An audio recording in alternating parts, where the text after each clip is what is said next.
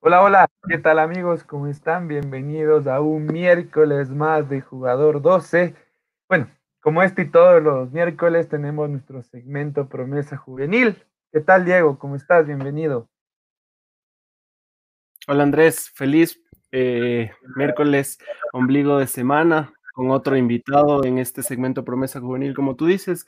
Agradecerle a la gente que se suscribe a nuestro canal de YouTube, que nos sigue en nuestras redes sociales, Facebook, Instagram, eh, que nos siguen también en formato podcast eh, por Spotify. Y recordarles también que Jugador 12 llega a ustedes gracias a estos auspiciantes, Andrés. Llegamos a ustedes gracias a Alta Moda, tienda de ropa virtual, indumentaria deportiva y más. Pueden encontrarlos en Facebook como Alta Moda e Instagram como Malta Moda. Igualmente llegamos a ustedes gracias a Aura Technology, venta de artículos de computación y tecnología, Mantenimiento y reparación de equipos tecnológicos están ubicados en la avenida Coruña, E1252 y Toledo, sector La Floresta. Puedes comunicarte al 096-281-939 o al 022-544-710. Y si te gusta el arte en pixel, ingresa en Instagram y Facebook a pixelight.es. Si quieres avatares, figuras de tus animes favoritos, cantantes o logotipos personalizados, te los elaboran artesanalmente. Comunícate a su DM o al 098-7499-855. Como les dijimos en nuestro segmento del día de hoy de Promesa Juvenil, queremos... Antes de, darle el paso a, a nuestro invitado, debemos decir que tenemos dos invitados ahora. Tenemos a Donovan Mejía, jugador de formativas del Club América. Igualmente tenemos a un loco por, las camisetas deportivas. Diego, ¿tú cuántas camisetas tienes de tu equipo? Yo tengo varias, pero no creo que llegue el número del, que tiene él. Después de, la entrevista con Donovan, estará con nosotros William Vilca, creador del primer museo de camisetas del Ecuador, que tiene una cantidad aproximada de 500 camisetas de todos los años. Así que no se despeguen de nuestro programa, Diego. Sigan con nosotros, hoy tenemos un programa amplio y les presentamos la noche de hoy a Donovan Mejía. ¿Cómo estás, Donovan? Buenas noches. Hola, hola, ¿qué tal, Diego? Hola, Andrés. Gracias por invitarme a su segmento, a su programa. Listo, Donovan. ¿Cómo? Cuéntanos, un queremos saber un poquito de ti. Hoy vamos a, documentar un poco de tu corta carrera. Eh, queremos saber primeramente, ¿cómo estás? ¿Cómo te ha tratado este tiempo? ¿Cómo has estado en la pandemia? ¿Cómo, ¿En qué momento de tu vida llega esta pandemia a tu vida? A ver, pues esto llega en un ciclo, en un momento en el que las cosas se dan. El profe me comienza a dar la confianza en comenzar a jugar, tal vez en el equipo, en el equipo secundario o en el equipo principal y llega la pandemia. Entonces, no, no es que, o sea, fue un, un, pequeño bajón y a la vez, igual, para esforzarme más esta pandemia, seguir entrenando y cuando lleguemos a darle con fuerza. Claro, es evidente, ¿no? Que este tema ha afectado a todas las personas, más en este tema del ámbito deportivo. Creo que sí es complicado en el tema de, de los entrenamientos, en el tema del toque con el balón, en el tema de mantenerte en cancha Donovan, cuéntanos, ¿cómo ha sido el tema de los entrenamientos? ¿Cómo ha sido esto que has tenido contacto con los profes, con tema de, de, la dirigencia? ¿Cómo ha sido? Cuéntanos.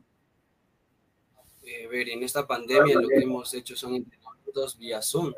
El profe ha creado salas para nosotros los integrantes del club, entrenar, seguir con constancia los entrenamientos, seguir en físico y igual hemos hecho físico, táctico, créeme que es súper bueno. Yo también he salido por mi propia cuenta, salir a entrenar con mi, con mi familia y me he hecho súper bien.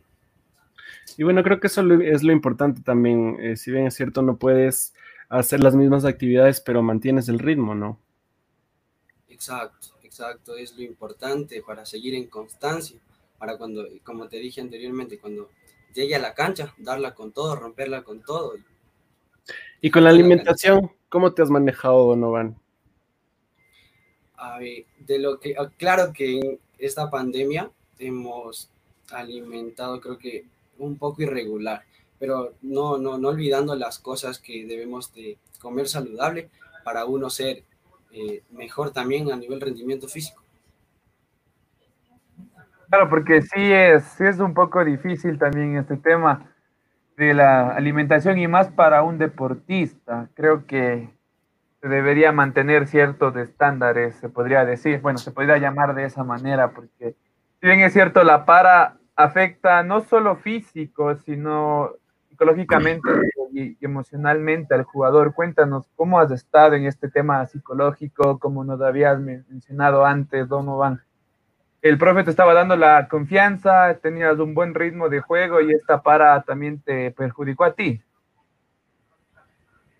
Sí, pues eh, créeme que es como que un pequeño bajón que me ha dado, en el que yo digo, chuta, eh, tal vez en el momento en el que uno comienza a sobresalir en la carrera que uno está forjando, llega esto. Entonces, genial. O sea, digo, eh, un poco me, desmotivó, pero también las fuerzas que me da mi familia en seguir entrenando, en seguir con constancia, como te dije, para llegarla y, y que sean las cosas como eran antes. Y si es mejor, excelente. Listo, Donovan. Vámonos un poco a tus inicios. ¿Cómo empieza en ti el gusto por el fútbol? Tal vez tu papá, tus tíos, ¿cómo inculcan en ti este gusto por el fútbol? A ver, yo tengo que darle gracias y mm, estar 100% agradecido a toda mi familia. A toda mi familia, porque toda mi familia es el pilar, es mi motor, los que me han inculcado esto del fútbol. Ellos siempre desde pequeños han sido Donovan, vamos a quedar dos partidos o me han llevado a cada uno de sus partidos y desde ahí llega mi, mis inicios al fútbol. Eh, pero como inicios, Donovan, queremos saber el tema de, de que en qué equipos jugaste antes, antes de, llegar a la América. ¿Tenías partidos interescolares, intercolegiales, jugabas en, ligas barriales? ¿Cómo es tu contacto con, el fútbol? Y más que nada queremos saber cuál es tu, contacto con el América. ¿Y, ¿Hiciste pruebas o cómo fue el llamado para que tú pertenezcas a esa institución?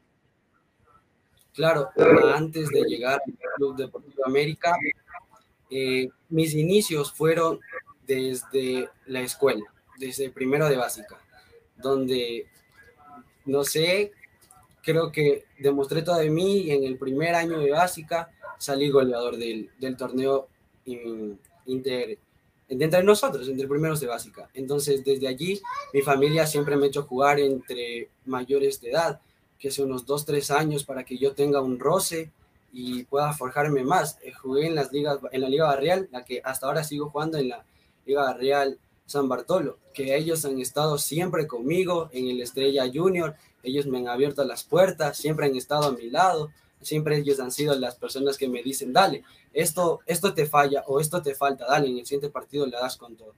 Eh, yo comencé entrenando en, eh, en Escuela de Sociedad Deportiva Aucas, donde creo que ahí me enseñaron un poco más.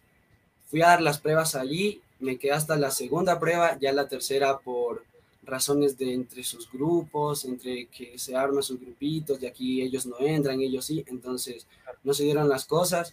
Eh, el que me motivó fue mi padre, siempre estuvo conmigo, siempre me dijo, dale, mi hijo, gana la siguiente. Se dieron las, las chances de ir al Club Deportivo América de Quito, donde mi primer año eh, llegué, llegué como delantero a probarme y, me quedé, me quedé. Hicieron dos, dos grupos en el que un grupo se iba a América a las formativas y el otro grupo se iba a la Tacunga a jugar en el Juventud. Entonces, yo estaba alegre porque en cualquiera de los dos equipos sabía que iba a pisar profesional. Iba a pisar profesional, iba a tener un roce con, algo súper bueno que a mí me alegró. Entonces me llevaron a, jugar en juventud. Ahí es donde tuve el primer año, tuve mis, mi, impulso en el que me dijo, Donovan, dale, pudimos esto, podemos seguir más. Entonces, este año fue en el que acabó la temporada, este año el profe igual comenzó a hacer pruebas entre nosotros y, y, dando gracias a Dios, como digo yo, las cosas se dieron ahora el profe me juego de central, ahora el profe me, me, dice, mira, esta es tu posición, y ahí es donde hasta ahorita me digo, es mi mejor, mi mejor posición. Justamente íbamos a preguntar en la posición que te desempeñas dentro de cancha. Pero antes me llamó la atención este tema que, bueno, vas a América y el grupo que mencionabas, un grupo se mantenía en el club y el otro iba a Juventud, Juventud en segunda categoría, ¿no? Exacto. Y, bueno, este club, yo, yo, yo jugué en este club, en el, eh, en el Juventud jugamos el campeonato amateur, después compraron la categoría para jugar en Cotopaxi, no sé qué profe estaba en ese momento. El profe que estaba ahí es el profesor Gutiérrez, el que manejaba el equipo, el DT, el estratega, el, el, mentalista de esto, el que le hizo a Juventud que en segunda categoría esté en, en, los mejores puestos, en los más altos puestos de la tabla. Sí, sí, sí. Sí tengo conocimiento de eso porque te había mencionado que yo jugaba en ese entonces ahí. Pero bueno, tú juegas en Juventud y ¿cuánto tiempo más, más o menos?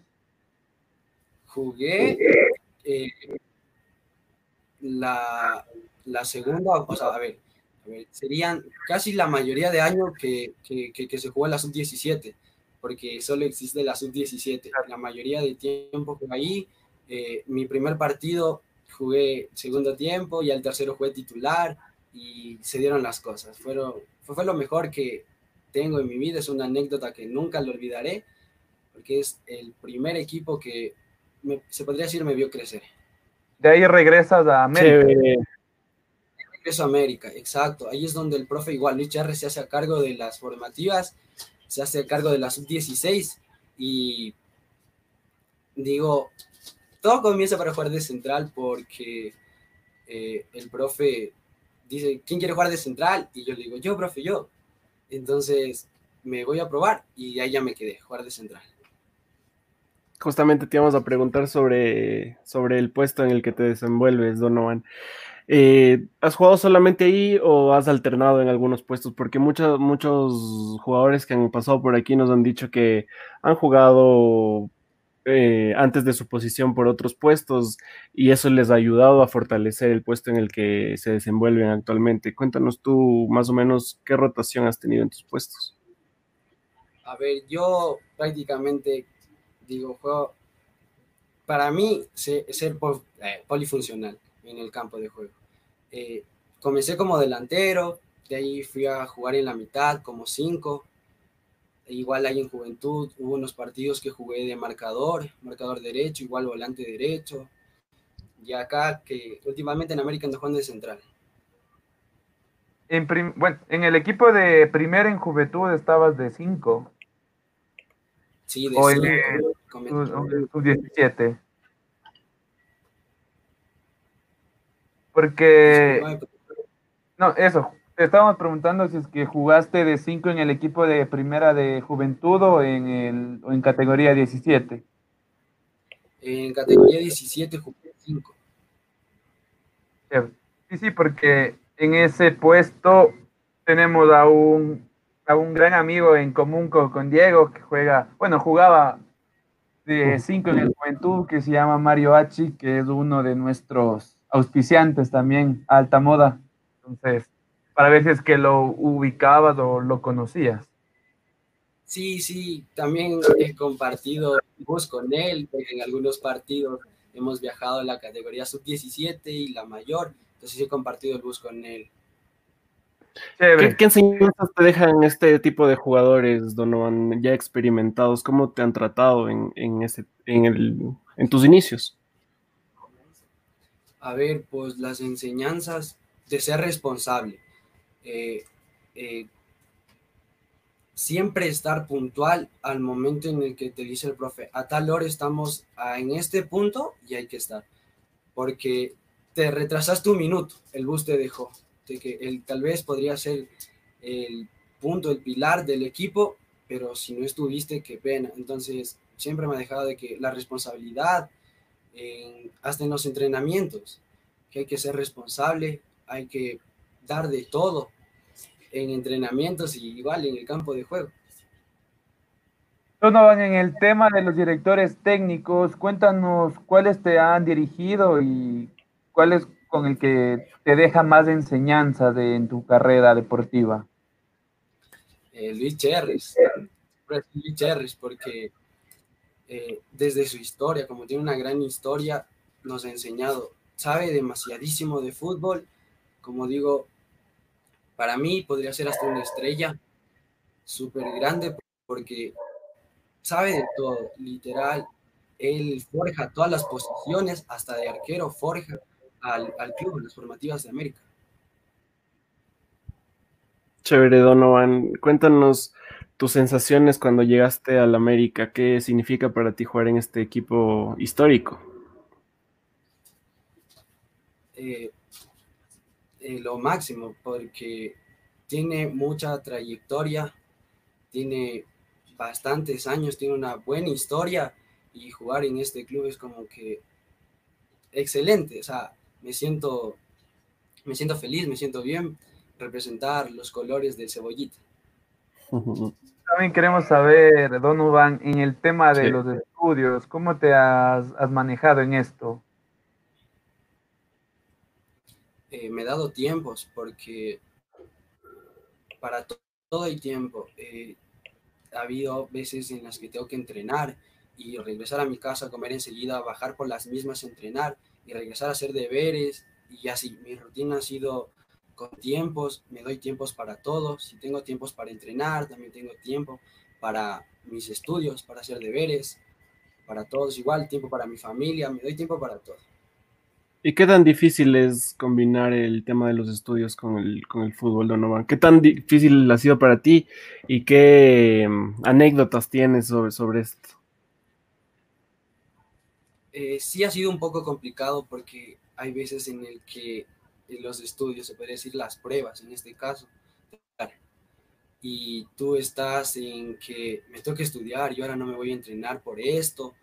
Entonces, ha sido un poco complicado algunas veces en motivo de estudios y entrenamientos. Pero con energía sobre todo, porque cada cosa que lo hago, lo hago de corazón, lo hago de, porque me gusta hacerlo. Y no te han dicho si, si bajas si bajas de notas, no, no te vas a entrenar, ¿no te han dicho eso? Mandé, disculpe, me repites, por favor. No, que aquí nos han dicho en otras entrevistas que creo que es la más común, que los papás les dicen que si es que bajas de notas, no vas a entrenar. Exacto, sí, mi, mi papi sobre todo que mi papi es amante del fútbol, él me ha dicho, baja sin nota, te saco del América, ya no, ya no entrenas, ya no juegas. Entonces ellos como que uno dice, no, no, asentemos cabeza y, y hagamos bien las cosas, las dos cosas. Claro, y más que nada complicado, ¿no? En el tema de, de los estudios, porque muchas de, de, las veces los jugadores, bueno, se cambian en el horario académico, empiezan a estudiar en las noches porque los entrenamientos son en la mañana. Creo que es fundamentalmente en esto, en el tema de las categorías, cuando ya vas ascendiendo, los entrenamientos empiezan a ser en horas de la mañana y se les complica en el estudio. Y este tema, este tema de combinar el estudio con el deporte es sumamente importante, porque como lo decía Diego, en, otras entrevistas que hemos estado con gente joven igual, nos habían dicho que el estudio en este momento para ellos es como un plan B. Por ejemplo, si es que en el fútbol no se les da, ya tienen su carrera en el tema académico, entonces tienen otra opción. No, pues mi mentalidad es, si me hago futbolista, igual tengo que tener una carrera porque el fútbol nos puede engañar o me puede dar una mala pasada, me lesiono y ¿qué va a hacer de mí? Entonces, para mí también los estudios es fundamental. Como digo, te, me las llevo de la mano los dos, súper parejo, en calificaciones igual, y notas, deberes, estoy ahí dándole hasta el último, dando lo mejor de mí y así mismo como lo hago en los entrenamientos para superarme. Ya estás por graduarte del colegio también. ¿Tienes algo pensado ya estudiar en la universidad? Pues creo que derechos. Chévere. Sí, sí, porque creo que, bueno, como tú dices, Donovan, sí es importante también tener otra carrera, porque ahora también el fútbol es una carrera profesional, ¿no? Bien es cierto, se le mira de una manera diferente en ciertos sectores sociales, pero más que nada la disciplina, la perseverancia y la lucha creo que es una de las virtudes más importantes que tiene un futbolista, porque puede ser un claro ejemplo, Donovan. No creo que haya sido el único que se fue a probar América y se quedó. Fueron cientos de chicos que tenían talento, pero fueron muy pocos los elegidos y es así a la final. La primera llegan tres, cuatro, cinco jugadores. Creo que el tema es de perseverancia mucha y se ve que la tiene Donovan porque impulsamos también este tema de los estudios con, con, el deporte y es una virtud que destaca también en ti. Sí, eh, el momento en que nosotros nos fuimos, bueno, en el momento que me fui a probar eh, con las personas que me quedaron, súper personas, súper jugadores, que en el momento que estaba en las pruebas dije, no, creo que no voy a entrar. Mi mentalidad fue como que chuta no, tal vez no se van a dar las cosas, pero eh, fue grande cuando el profe dice, ya reúnanse todos, acabó el, las pruebas y me llamó, entonces ahí fue como dije, no, si pude una, va a poder las siguientes. Vamos, la gente está activa en los comentarios. Eh, vamos a leer un poquito de los comentarios que tienen para ti de apoyo, Donovan. Eh, Giovanni Mejía dice que Dios te bendiga, hijo. Supongo que es tu papi. Es mi papi, eh, sí, saludos. No está en casa, está trabajando. Yo sé que me está viendo y saludos que, que también es mi pilar fundamental en mi vida. Jorge Mejía te dice igual suerte, mi hijo. Es tu tío. Exacto. Aquí está André, Alex Jiménez que dice que bien amigo, lucha por tus sueños. Eh, Leonel Vivanco dice que Donovan, los mejores bendiciones en tu carrera, tu futuro y tu familia. Creo que eso es lo importante también saber que tienes personas que, que te apoyan, tienes buenos amigos, tienes tu familia, que creo que es tu núcleo y es la fuerza principal para, para seguir con tus sueños. Y, y creo que eso es lo importante, Donovan. Sí, como he dicho siempre, que están atrás mío, las que me dicen, Donovan, tú puedes, si te caes, levántate. Eh, en la vida va a haber muchos obstáculos, pero hay que superarlos. Esas personas siempre estarán conmigo, siempre las llevaré conmigo, porque como digo, gracias a ellos se pueden dar las cosas que se están logrando. Igualmente tenemos dos comentarios más. Habíamos hablado de Justin Freire, que nos dice que se acuerde cuando Free Fire le hacía famoso. Viquita Mejía, suerte y que Dios te bendiga siempre. Como bueno, lo había dicho Diego, es fundamental este tema de, la familia, el apoyo que se tiene es, es bastante para un, para un deportista. Creo que es el pilar fundamental, como tú lo habías dicho, Donovan. Pero bueno, para ir terminando un poquito con, con esta entrevista, te vamos a hacer unas preguntas rápidas, Donovan, y nos respondes con la primera palabra que se te venga a la mente. ¿sí? Ídolo nacional. Disculpa. Ídolo nacional. No. Liga. era jugador, jugador, un jugador que sea referente para ti, que esté jugando acá, que sea ecuatoriano o, de otro país. Eh, El... ¿Quién podría ser? Eh, Aguirre, un grande, Aguirre. Es raro, ¿no? Porque siempre que hacemos esta pregunta del ídolo nacional, yo no sé qué pasa con los chicos que, les hacemos, pero lo piensan bastante, lo piensan bastante en la respuesta. Quizás no tengan un referente de acá, pero puedes mencionarnos un ídolo internacional. Ah, a ver, alguien que esté destacando en este Ecuador, lo admiro muchísimo a Gonzalo Plata. Ah, Muy buen jugador. Un equipo en el que te gustaría jugar, Donovan. Nacional, de, fútbol, nacional. Ah, ok. En el equipo de mis amores, Liga de Quito. Entonces, eres hincha de liga, ¿no? sí, a muerte. Y esa era nuestra próxima pregunta, Donovan. Pero bueno, familia. Mi papi. Y bueno, se me quedó en el fútbol internacional también. ¿En dónde te gustaría jugar, Donovan?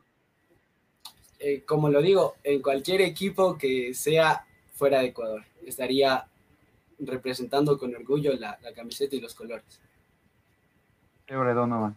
Mejor amigo que te ha dejado el, fútbol. Eh, Briseño, Carlos, Carlos Briseño. Y por último, Donovan, Club América. Un club muy grande. Listo, Donovan. Muchísimo. Listo, Donovan. Eh, nada, agradecerte.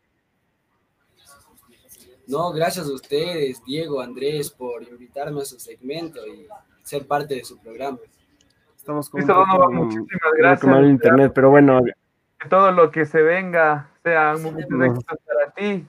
Te deseamos lo mejor en tu carrera deportiva, Donovan. Esperamos tenerte en una nueva oportunidad para seguir hablando de fútbol y, bueno, de, parte mía y, de Diego, ojalá que en la próxima oportunidad ya estés jugando en primera. Te deseamos lo mejor de, los éxitos. Muchas bendiciones, Donovan.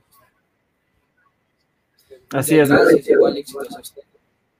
El programa es excelente, lo ve mucha gente y igual, éxitos para, su programa, Jugador 12. Muchísimas gracias, Donovan. De nada, de nada, gracias a ustedes. Un abrazo, cuídate. Igual, hasta luego. Creo que estoy, estoy un poco mal con el internet, no sé si soy yo. Sí, creo que tuvimos un problema con conexión, pero bueno, esa fue la eh, entrevista con Donovan Mejía, un jugador más, una promesa juvenil más del Club Deportivo América de Quito. Debemos recordar que es un club muy histórico aquí en la capital, si bien es cierto, muchos años pasó en unas categorías que difíciles, difíciles sería este, esta palabra, es difícil el ascenso a primera división del fútbol ecuatoriano. Se mantuvo un corto tiempo en primera, pero lamentablemente ahora está en Serie B, pero no se puede negar que es un grande de acá del fútbol de Quito. Así es, como todos los equipos, creo yo, tienen momentos buenos, tienen momentos malos, pero bueno, el, el día de hoy tuvimos un gran invitado, Donovan, eh, desearle de nuevo lo mejor en, en su eh, a futuro, que siga con los estudios y que esperamos tenerlo aquí nuevamente. Andrés, vámonos eh, con el siguiente invitado de esta noche, que como tú dijiste es un loco por, por la colección de camisetas. Sí, sí.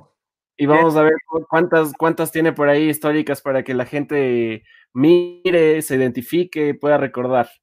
Exactamente, tiene una colección de más o menos 500 camisetas de fútbol, entre de juego, de entrenamiento, de todos los tiempos, al menos tiene una, una colección del Club Deportivo El Nacional, camisetas setenteras, ochenteras, noventeras, que muchas de las veces nosotros no sabemos que existieron estas camisetas porque ni siquiera veíamos, creo que en ese tiempo, creo que recordarles a nuestros papás, a nuestros tíos, a, nuestros abuelos de, esta historia que tiene cada camiseta es muy importante. Así que nada, les presento aquí, ya lo tengo aquí conectado. Creador del primer museo de camisetas del Ecuador y que mantiene una colección de más de 500 camisetas. ¿Qué tal, William? Bienvenido a Jugador 12. Hola, Andresito. Hola, Diego. Muy buenas noches. Gracias por la oportunidad y estoy a tus órdenes. William, ¿cómo está? Bienvenido. Cuéntenos un poco de, qué trata su, primero su página y dónde podemos seguirle. Mira, tenemos una página, eh, la página se llama Museo de Camisetas. Sí, esa tenemos una página creada y también nos pueden seguir en, Instagram, igual Museo de Camisetas e.c Ecuador. Chévere, William, cuéntanos, ¿cómo nace esta locura para ti? ¿Cómo nace este tema del gusto por las camisetas y cuál fue tu primera? Mira, eso nace en el año de 1994, cuando entro a trabajar en la empresa Marathon Sport. Eh, bueno, como siempre digo, yo no estoy ahí en la mata de las camisetas y fue una afición normal. Lo mío siempre ha sido el arco, desde niño jugué tapando, en el colegio igual tapando, y bueno, estaba en la mata, digo yo, de las camisetas y por ahí tengo un referente, Jorge Campos, donde este jugador era psicodélico se ponían unas camisetas raras, muy, muy locas, ¿no? Entonces, desde ahí seguí la, la idea de, de coleccionar camisetas. Sumaba una, dos, tres, cuatro, cinco, y se fue alargando la, la colección. Llega el tiempo en el que ya comienzo a contabilizar más de 100 camisetas. Y bueno, por ahí algún amigo me dice, oye, ¿por qué no publicas en el Facebook tus camisetas? Ignorante de esto, no sabía que era el Facebook.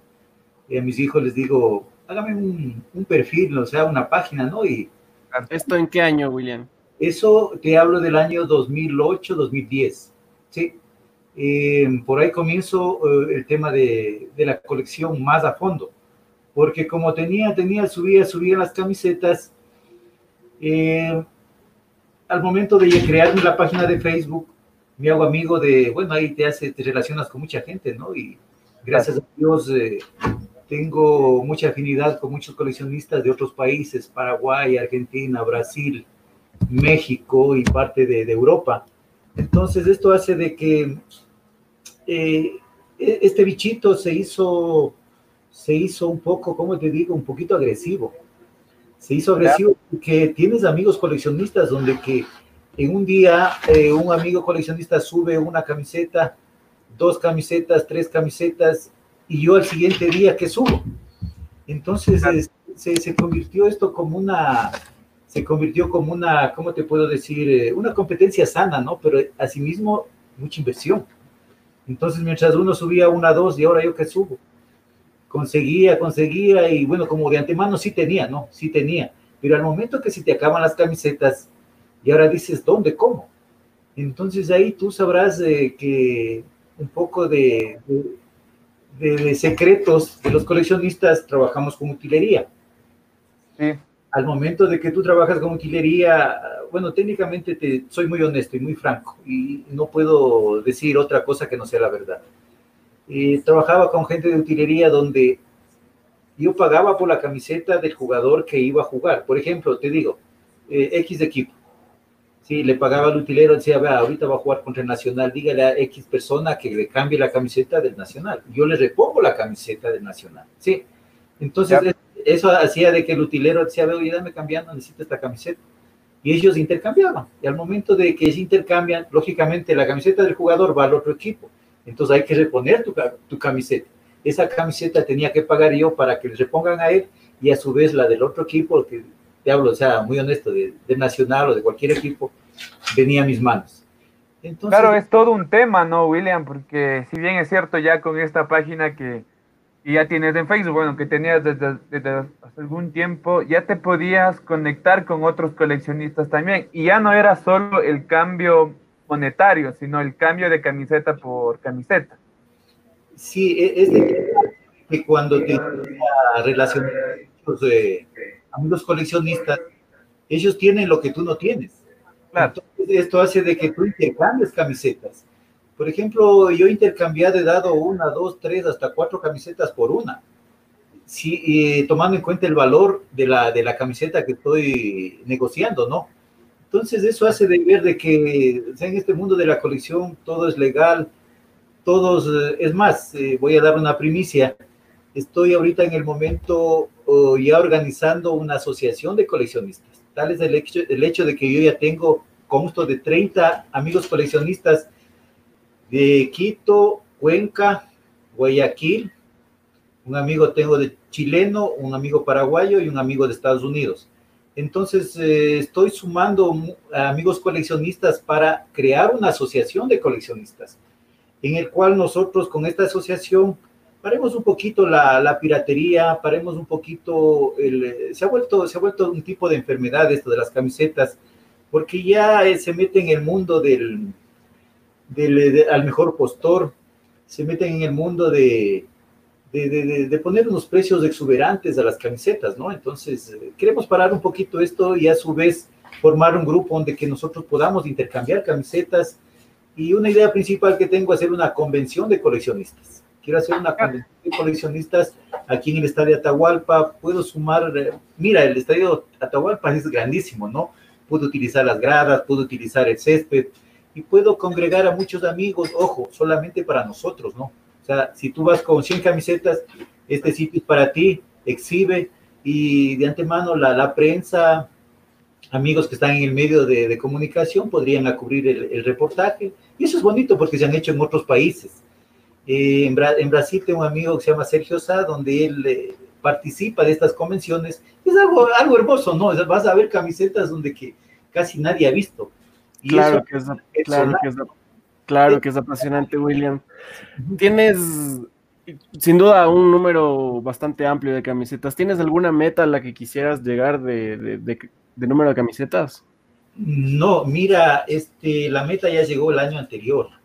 O sea, el bichito de la colección ya llegó el año anterior. Una camiseta que...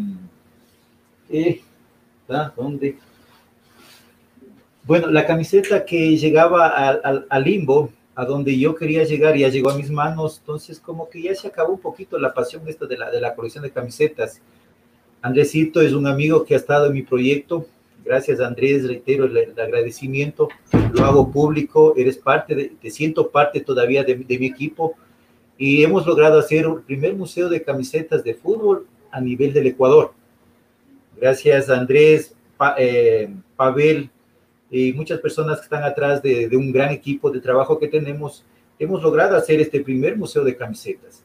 Entonces nos llega ahí, queremos, eh, hice el, este museo que fue el 28 y 29 de febrero y primero de marzo, ya lo realizamos aquí en Quito, en el Coliseo del Colegio Benalcázar.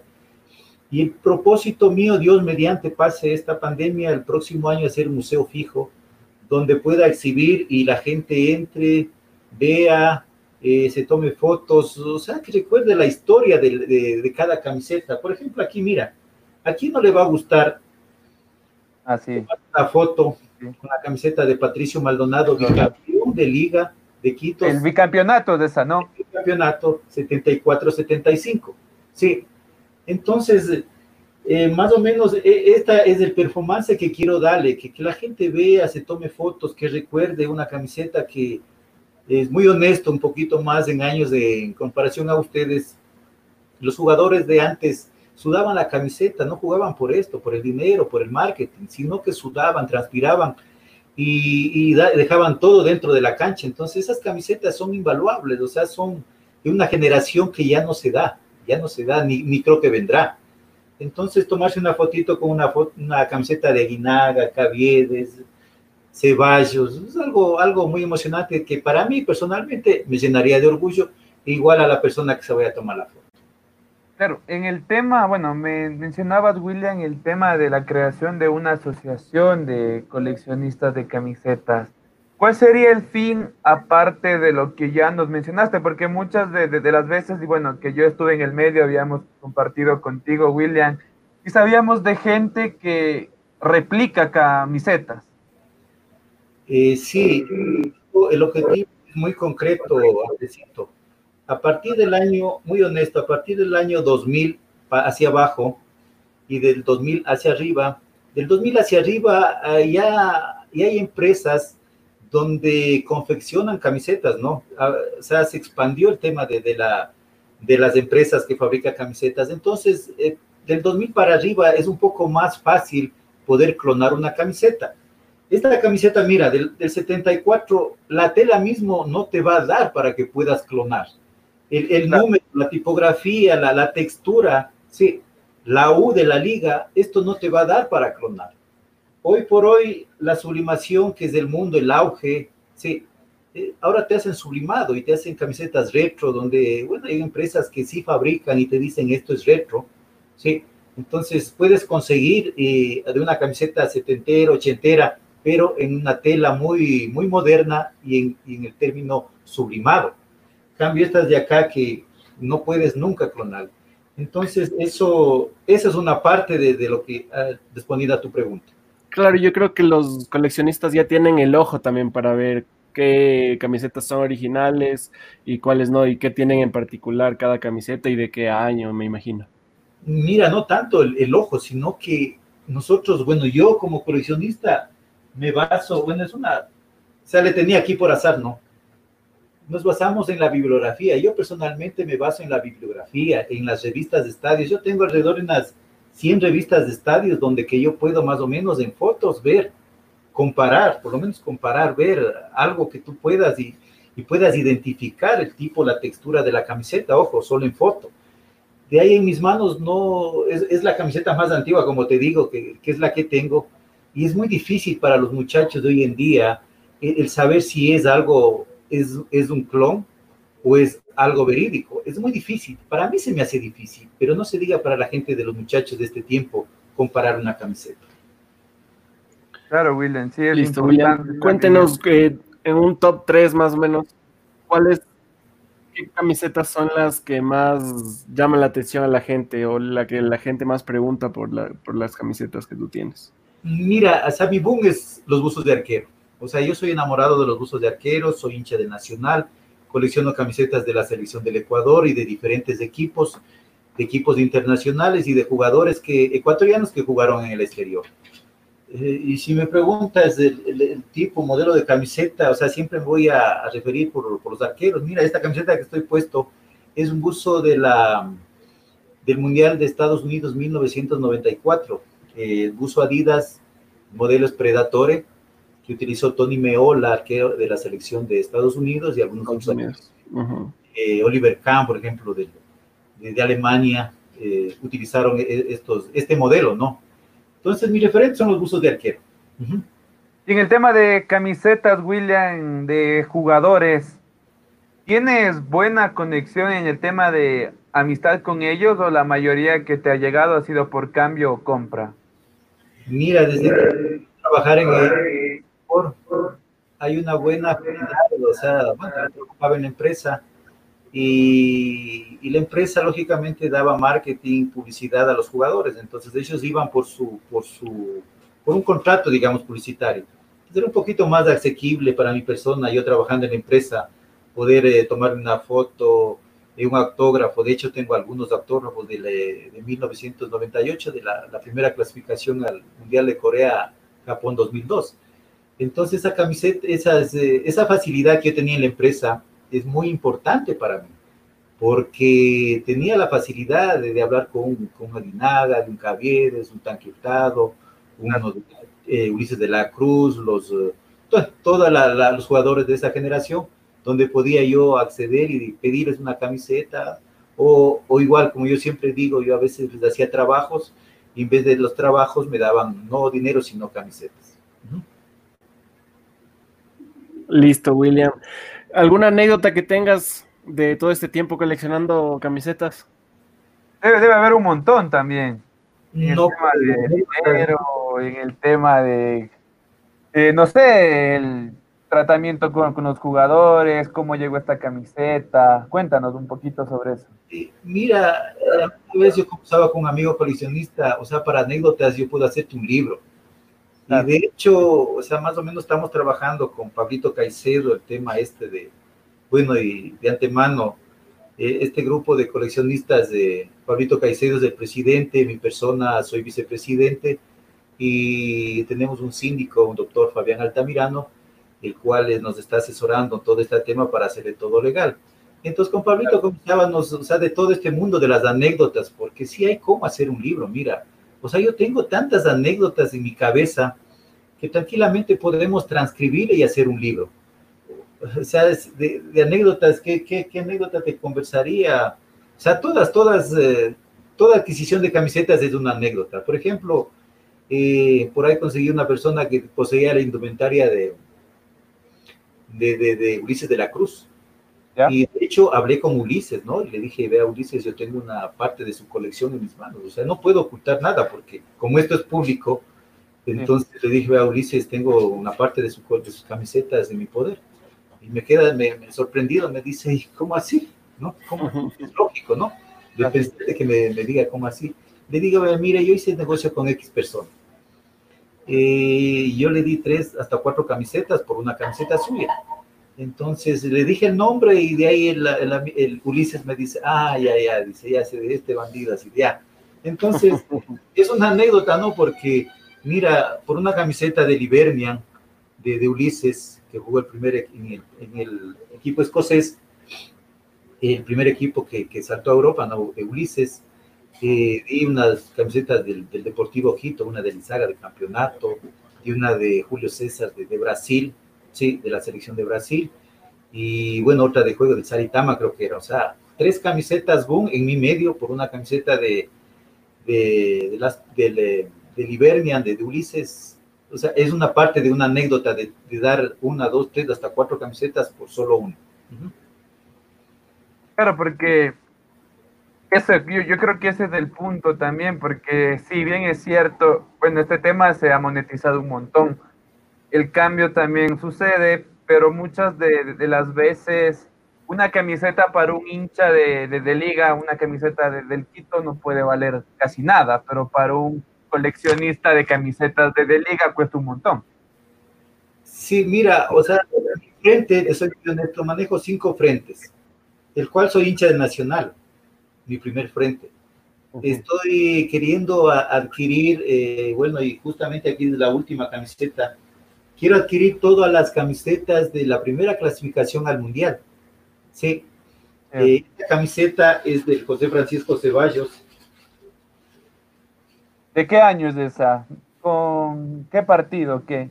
Esta es del partido, es un modelo, no te puedo asegurar que con esta jugó José Francisco Ceballos, porque como venía diciendo a partir del 2000, la empresa Maratón daba tres hasta cuatro uniformes por partido, ¿sí? Entonces no eran una, o sea, una sola que fabricaban, sino hasta cuatro camisetas. Entonces esta camiseta es, eh, es el modelo que jugó contra, contra Perú, en el estadio de Lima y con el resultado pasamos a la clasificación al fue un paso, un pasito para pasar a la, a la clasificación de Corea-Japón 2002. Creo que esto le hace más importante también a, a la colección, William, como tú acabas de, de, mencionar, la empresa deportiva a partir del 2000 eh, generaba más uniformes para los, jugadores, entonces las camisetas de antes era un, una camiseta por todo el año, entonces creo que tener camisetas antiguas hace que la colección sea especial. Sí, eh, sí, justamente he tenido el agrado de conocerle a, a Manuelito Cortés Careloco, el, el, utilero insigne del Nacional, desde el 64 hasta el 2016 él trabajó en Maratón, en, en, en Nacional, entonces yo conversaba y, me alimentaba de toda la historia, ¿no? Y él me dice que sí, o sea, de los años 64 eh, que nace Nacional hasta el año 70 se jugaban con una camiseta. Del 70 hacia el 80, dos, tres, hasta como mucho cuatro camisetas por año. Entonces esas camisetas, ojo, que no había las empresas, empresas que abastecían, había creo que una sola empresa en ese, hasta el 70 y 475 nacen ya de ahí, nacen la empresa, les hablo, Goles de Sport, Atila, eh, Credeport, eh, y en Guayaquil la Gerald del Prado, creo que es la, la empresa que nacen y, y, comienzan a hacer indumentaria para los equipos de aquí del, del Ecuador y de selección del Ecuador. William, puedo ver detrás tuyo la camiseta de Verón de Estudiantes de La Plata. Cuéntanos cómo consigues camisetas del extranjero. Ya, eh, mira, eh, esta es la camiseta de, la Bruja Verón, bueno, para mí un referente del fútbol internacional y una de las mejores camisetas que tengo. Eh, mira, no es un secreto, ¿no? Bueno, ahorita estoy divulgando ya mucho. ¿Por qué sí? O sea, tarde o temprano la gente tiene que saber. Eh, todo lo que es utilería intercambian las camisetas. Sí, por ejemplo, ellos, eh, una camisetita así, cinco, cinco, cinco paquetitos intercambia con el utilero del frente. Entonces, cuando el Deportivo Quito entra a Copa Libertadores, eh, las utilerías, ellos cambian cinco paquetes y entre esas viene esta de la Bruja Verón. Eh, esta camisetita es un poco costosa para mí porque yo la venía buscando desde el 2009.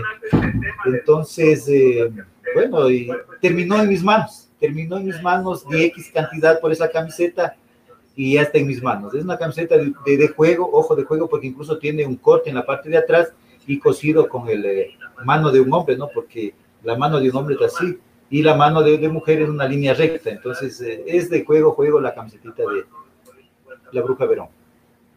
Claro, igual vemos camisetas de Carini, de Donoso, creo que es la del Quito, de Alex Aguinaga, de, de, la selección.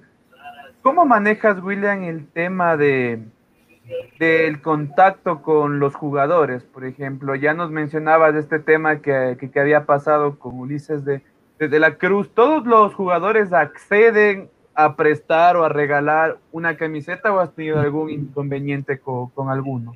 Muy buena pregunta, muy buena pregunta, porque sí, eh, soy muy honesto.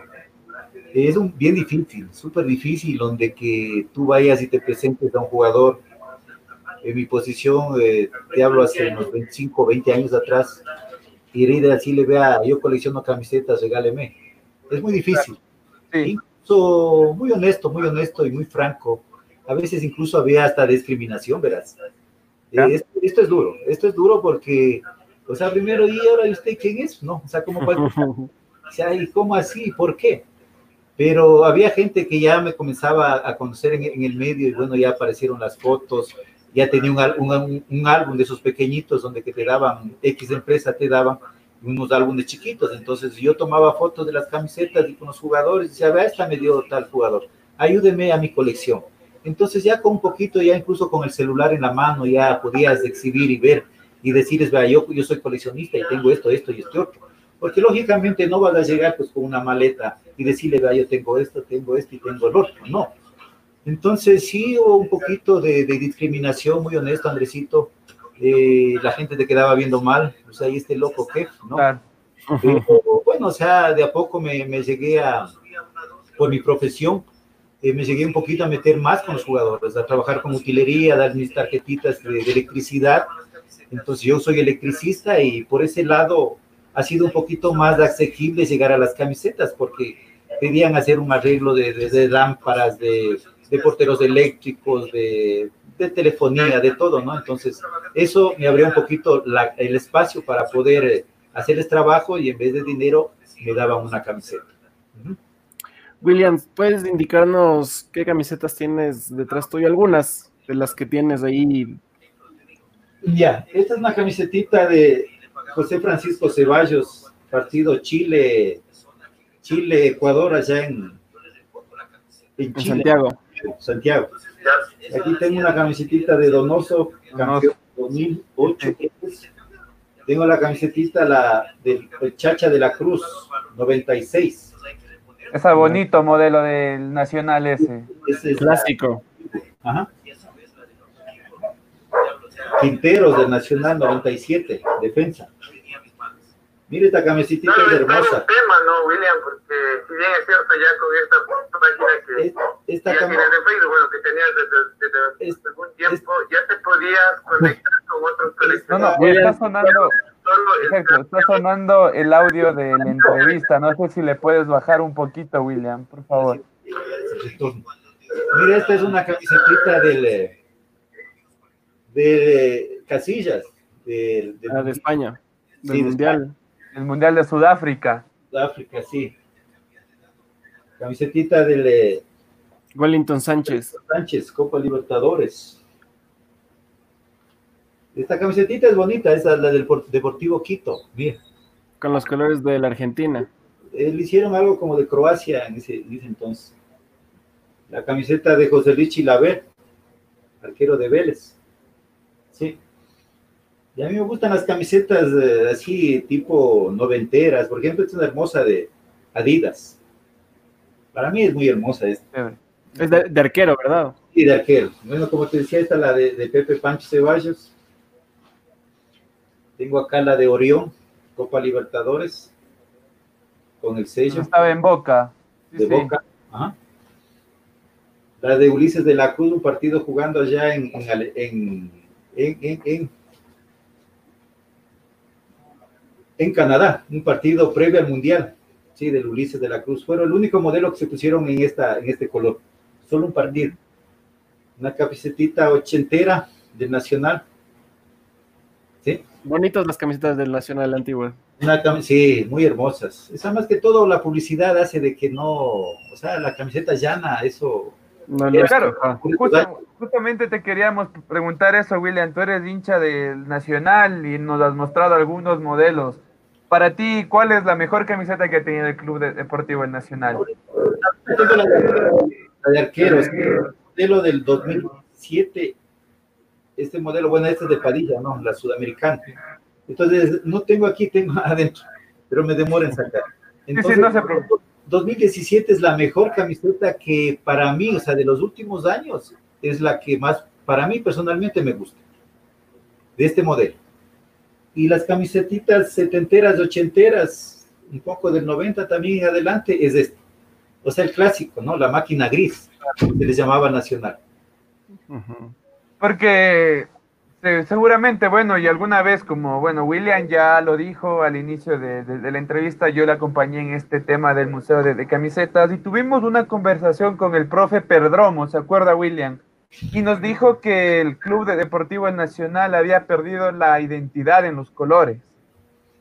Sí, eso, eso con el profe y le decíamos marketing, el marketing publicitario a partir del, noven, del 95 en adelante, del 90 prácticamente. Y ya la, por ejemplo, Nacional 93 le comienza a auspiciar TAME, eh, ecuatoriana, las empresas del ejército, le comienzan a auspiciar, entonces eh, por ahí por los años 90 igual la liga le comienza a auspiciar Kodak, Philips, entonces ya no es la camiseta pura, pura y limpia como esta, ¿no? Pura y limpia. Entonces eso hace de que pierda la identidad. Mira, esta camiseta blanca, y ahora si, si tienes por ahí una camiseta del, contra el cáncer, la lucha contra el cáncer, una rosada, imagínate, blanco de liga a rosada, o sea, hay una tremenda diferencia y la publicidad, y se pierde la idiosincrasia, se pierde la, o sea, para mí se pierde todo lo que es el modelo de camiseta. Evidentemente es un tema de marketing, como lo habías mencionado, William, y sacan camisetas conmemorativas, sería en este tema. Liga acostumbra sacar camisetas de este tipo en el mes del cáncer de, la, del cáncer de mama. Exacto. Eh, William, también teníamos otra pregunta por, acá. ¿Cómo es el tema del cuidado de, las camisetas? ¿O cómo las, guardas? 500 camisetas, ¿dónde entran en tu casa? Eh, bueno, ahorita estoy sacando todas las cosas de la casa para meter las camisetas, ¿no? O sea, es un poquito delicado esto, sí es un poquito delicado. Hoy por hoy les saqué así, pero les tengo dobladitos en, con funditas plásticas, les tengo bien dobladitas por el tema de la humedad porque tú sabrás entender de que la humedad, eso deteriora las prendas, incluso los estampados. Antes de eh, los estampados, o sea, no, no aguantan mucho, ¿no? Y se deterioran. Entonces, sí, les, eh, les guardo con unas funditas herméticas, eso sí, herméticas que no entran en el aire, y con eso les tengo bien dobladitas y bien guardaditas. Es que es importante la conservación del, de las camisetas porque, como dices, la humedad también puede afectar si están a la intemperie. Así es, o sea, siempre toca ser eh, bien cuidadoso con este tema porque es una inversión a largo plazo, ¿no? Entonces hay que conservarles en buen estado.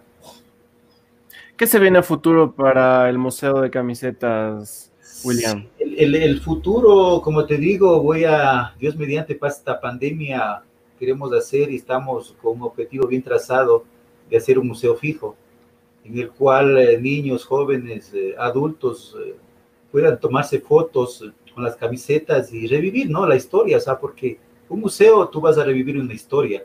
Y lo que yo propongo es revivir la historia del fútbol ecuatoriano. Entonces, en eso estamos enmarcados eh, tanto mi grupo de, coleccionistas de la asociación y igual mi grupo que tengo acá de, del Museo de Camisetas eh, en cristalizar este sueño. No es nada imposible, eh, pero estamos trabajando muy duro y esta empresa es muy seria eh, para lograr este objetivo. El primer museo de camisetas fijo en el Ecuador. Sería un trabajo en conjunto, ¿no? Con tu colección y la colección de los demás participantes en este museo. Sí, sí, porque de hecho queremos eh, anexar a muchos coleccionistas, ¿no? Y que si podemos eh, hacer un museo global sería fantástico, ¿no? Pero primero lo primero, o sea, primero me centro en mi, en mi, proyecto y luego trabajaré con los amigos coleccionistas para, como te digo, hacer una convención de coleccionistas, que es lo único que se puede llegar aquí en el Ecuador, a no ser que un hincha de liga coleccionista haga su museo propio de, de liga, Eh, sé que en Guayaquil hay el Museo de Barcelona y el Museo del Emelec, pero lógicamente como empresa, como marca, marca Barcelona, marca Emelec, o sea, ellos tienen la potestad e incluso Federación Ecuatoriana igual tiene su museo. Entonces, eh, o sea, yo acá principalmente estoy eh, puesta esta meta. Si es que algún amigo de pronto quiere hacer, eh, por ejemplo, solo un museo de liga, estaremos para ayudarle, asesorarle, porque esto, esto como te digo, esto nos hace unir, ¿no? Las camisetas nos unen. Tengo amigos de, de todos los equipos, entonces esto, el fútbol es mundial, es de amistad. Sin duda es interesante ver este tipo de proyectos y saber que este mundo del fútbol es tan apasionante de, mover este tipo de proyectos. Qué bueno que saber que hay gente así y agradecerte, William, por, por haber aceptado la invitación a este espacio para conocer un poco más de lo que es tu eh, museo de camisetas. Sí, agradecerles mucho a ustedes también, ¿no? Igual esto me abre un poquito más el camino a mí, me, mucha gente me ve y mediante tus redes, tu, tu, programa, eh, y es de eso se trata, ¿no? De, poder eh, llegar a, a, las masas, digamos así, para que se unan al proyecto de este loco de, de las camisetas, como me llaman. Eh, sí, o sea, porque te digo, o sea, esto no me voy a llevar yo, sino que esto debe ser y permanecer en un museo estas son piezas invalorables, ¿no? Entonces, ese es mi objetivo y estoy siempre dispuesto a las órdenes de ustedes, muchachos. Si es que me abren de nuevo otro espacito, seguiremos hablando más de camisetas porque esto es una parte. Esto está Yo creo que hay que hacerle una visita para poder ver esa amplitud de camisetas, hay que hacerle una visita para poder observar mejor y poder documentar mejor ese, encantado, encantado ese proyecto encantado de la vida, sí, y para mí, como te digo, para ustedes, para tu programa, o sea, sería fantástico. Y alguna vez vino un amigo de Paraguay acá a la casa, por, X, por el trabajo él vino acá, ¿no? Y le, y le traje acá a la casa. Te soy honesto, ahí tenía como 300 camisetas. Y él se demoró casi tres horas en ver una a una. Chévere. Una a una, una a una, como tres horas, solo 300 camisetas. Sí, es Chévere. Ajá. Chévere, William, muchísimas gracias. Me uno a los deseos de, Diego. Espero que de todo corazón que este proyecto que tú tienes en mente se dé. Como ya te lo habíamos mencionado en otras oportunidades, lo que tú tienes es humor en el fútbol. Creo que se debería tratar de una manera para que llegue a más personas. Muchísimas gracias, William. El mejor de los éxitos de todo. Nos vemos en una próxima oportunidad. Gracias, Andrés. Bueno, no se olviden de, de seguirme Museo de Camisetas en la página y en el Instagram museo de camisetas.es Ecuador. Gracias, Andresito, gracias, Diego, un gusto, muy amable por su por su Un abrazo, William. Un abrazo, William, gracias. ¿Qué te pareció este tema de, de, las camisetas? No, muy interesante. Yo estoy loco por ir a conocer todas las camisetas. Es que, como tú dices, es un tesoro en el fútbol tener tanta historia en, en un solo lugar. Y más que nada, adentrarse en este tema y ya tener más de 500 camisetas. Es, es un número grande, sí. Es amplia, de hecho. Y de las pocas camisetas que, que, nos enseñó son fantásticas, al menos estas del Club Deportivo El Nacional, maravillosas de esos, esos modelos. Esos modelos clásicos y muy bonitos con esos colores que tenía el Club Deportivo El Nacional. Eh, bueno, creo que hemos terminado el programa el día de hoy. Ha sido un programa muy amplio, eh, agradecerles a todos ustedes por conectarse, por compartir estos videos. Eh, no dejen de hacerlo. Eh, síganos en nuestras redes sociales en YouTube, en Facebook, en Instagram y en formato podcast en Spotify. Llegamos a ustedes gracias a estos auspiciantes, Andrés. Llegamos a ustedes gracias a Alta Moda, tienda de ropa virtual, indumentaria deportiva y más. Pueden encontrarlos en Facebook como Alta Moda e Instagram como Malta Moda. Igualmente, llegamos a ustedes gracias a Aura Technology, venta de artículos de computación y tecnología, mantenimiento y reparación de equipos tecnológicos. Están ubicados en Avenida Coruña, E1252 de Toledo, sector La Floresta. Puedes comunicarte al 096-271-939 o al 022-544-7110. Igualmente están en redes sociales, están en Facebook como Aura Technology e Instagram como Aura Technology 2018.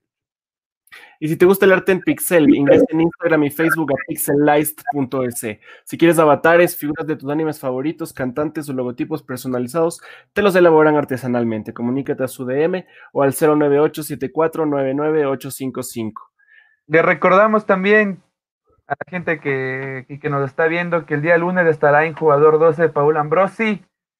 Tendremos una entrevista con él a las 7 de la noche, a la misma hora de, de siempre, así que le esperamos todos. Y también el día martes se conmemora un año más del partido Liga Real Madrid por la Copa de la Paz. Transmitiremos ese, ese partido a las 8 de la noche, Diego, ¿sí, no? Sí, a las 8 de la noche estaremos transmitiendo el, el partido de liga en el final, en la final del Mundial de Clubes. Y el día lunes, como dijo Andrés, eh, tendremos aquí a Paul Ambrosi. Así que no se pueden perder nuestro contenido cada vez con más sorpresas y con buenas figuras. Listo, muchísimas gracias a toda la gente que se ha conectado. Tenemos algunos saludos antes de irnos. Andrés Alejandro Herrera, saludos mi brother, felicitaciones. Juan Núñez, buenas noches desde Ambato, saludo Ambato, muchísimas gracias. Alejandro Bonilla, buenas mi hijo, mi rey, muchísimas gracias a Alejandro, Carolina Caicedo, excelente programa, saludos, saludos a toda la gente que se ha venido conectando a nuestro programa. Esperamos tenerles del día lunes a las 7 de la noche en la entrevista con Paola Ambrosio. Cuídense, un abrazo de gol.